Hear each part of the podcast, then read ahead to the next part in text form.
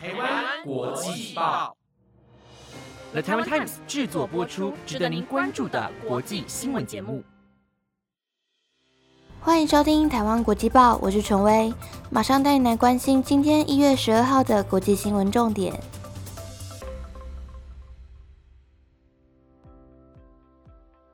Hello，各位听众，晚安！马上带你来关心今天的国际新闻重点有：日元晋升，传日银下周会议将检讨货币政策副作用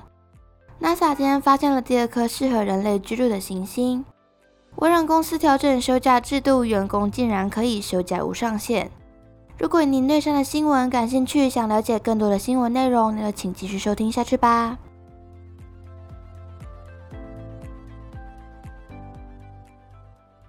一则新闻带您关心：日元对美元周四晋升。根据外媒报道，日本银行官员将在下周的政策会议上评估超宽松货币政策的副作用。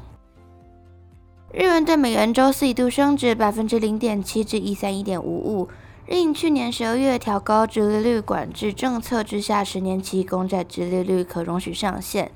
由原本的百分之零点二五调高到百分之零点五，震惊市场，导致日元急升。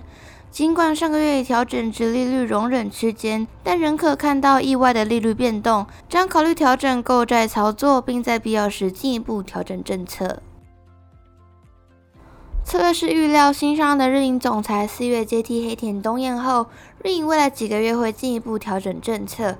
黑田上个月强调，日银微调政策不代表货币宽松政策开始退场，而是要让政策更能维持久远。澳洲联邦银行策略师表示，日银自超宽松政策退场的预期心理仍将是美元日元的阻力。日本十年期公债期货和交换利率仍逼近百分之一，指明市场预期日银会有更鹰派的政策调整。在日本政府干预美国放缓升息脚步，以及日银今年政策可能生变的预期心理下，日元对美元已自十月低谷翻身至百分之十五。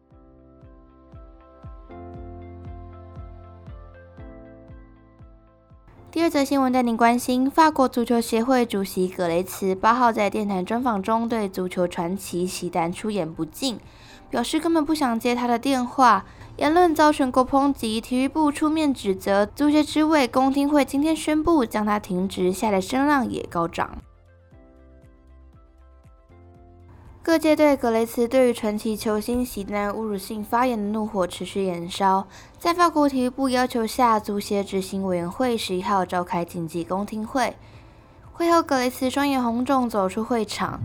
执委会随后宣布，格雷茨暂时退下做了十年的主席大位。八十一岁的格雷茨才刚宣布与法国队总教练德尚续约至二零二六年。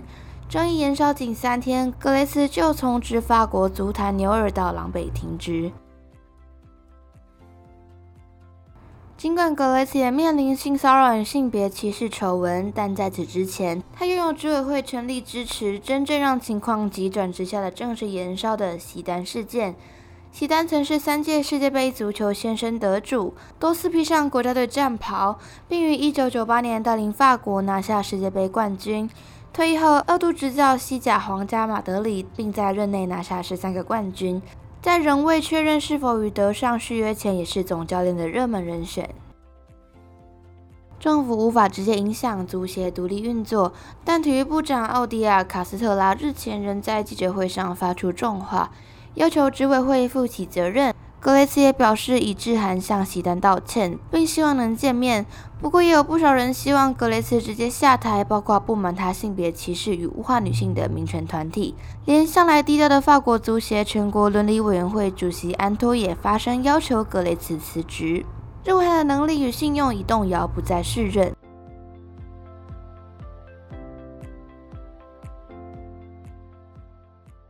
下一则新闻，大家焦点放到美国伊利诺州州长普利兹克十号晚间签署新法案，禁止州内销售或拥有攻击性武器，成为全美第九个签署类似法案的州。在伊利诺州议会通过法案后，州长十号晚间在州议会大厦签署保护伊利诺州社区法案，禁止州内销售或拥有攻击性武器。包括数十种品牌类型的半自动枪支，步枪弹夹不得容纳超过十发子弹。手枪弹夹容量限制则为十五发子弹。另外，像是大容量弹夹、让半自动枪支提高射速的速射装置也被禁售。在法案颁布前，拥有此类攻击性武器的民众必须向伊利诺州警察局登记，并造册编号。新法案也允许商家退回现有库存。伊利诺州的枪械制造商可以在伊利诺州以外或执法部门出售他们的商品。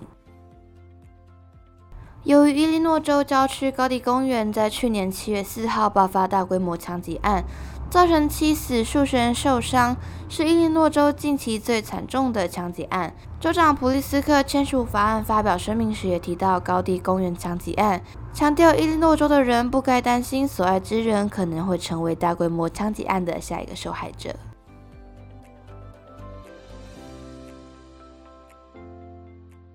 下一则新闻带你关心：美国国家航太总署 NASA 主导的 TESS 计划再度有新发现。他们在距离地球仅一百光年的恒星 TOI 七百系统又发现一颗和地球一般大小的行星 TOI 七百一，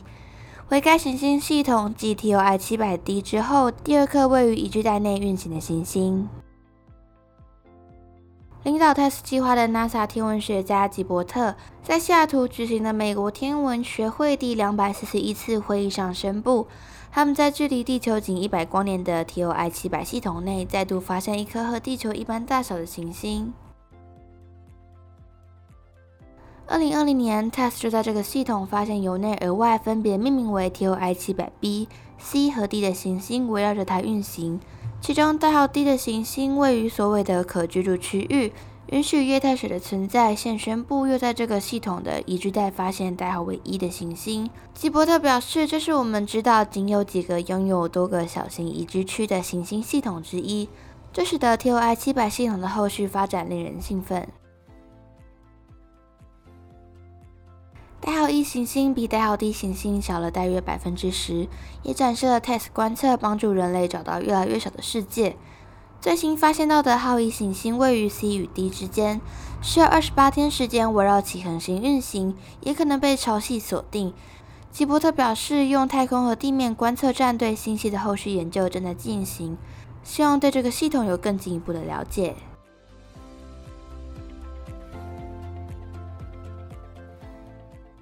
第二则新闻带来关注：微软公司近日宣布，公司目前正在调整员工的休假制度，将让美国的全职员工进行休假无上限。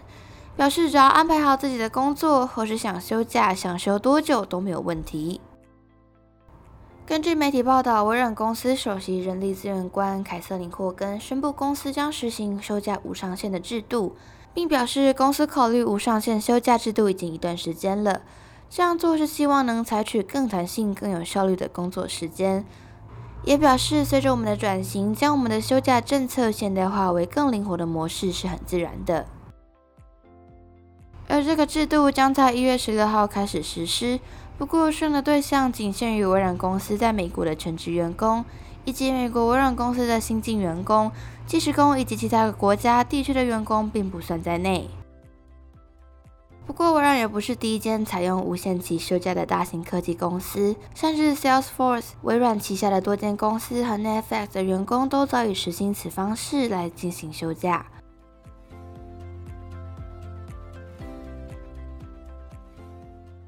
以上就是今天的台湾国际报新闻内容，由了台湾 Times 制作播出，希望你们会喜欢。如果任何意见，都欢迎留言给我哦。感谢你的收听，晚安，拜拜。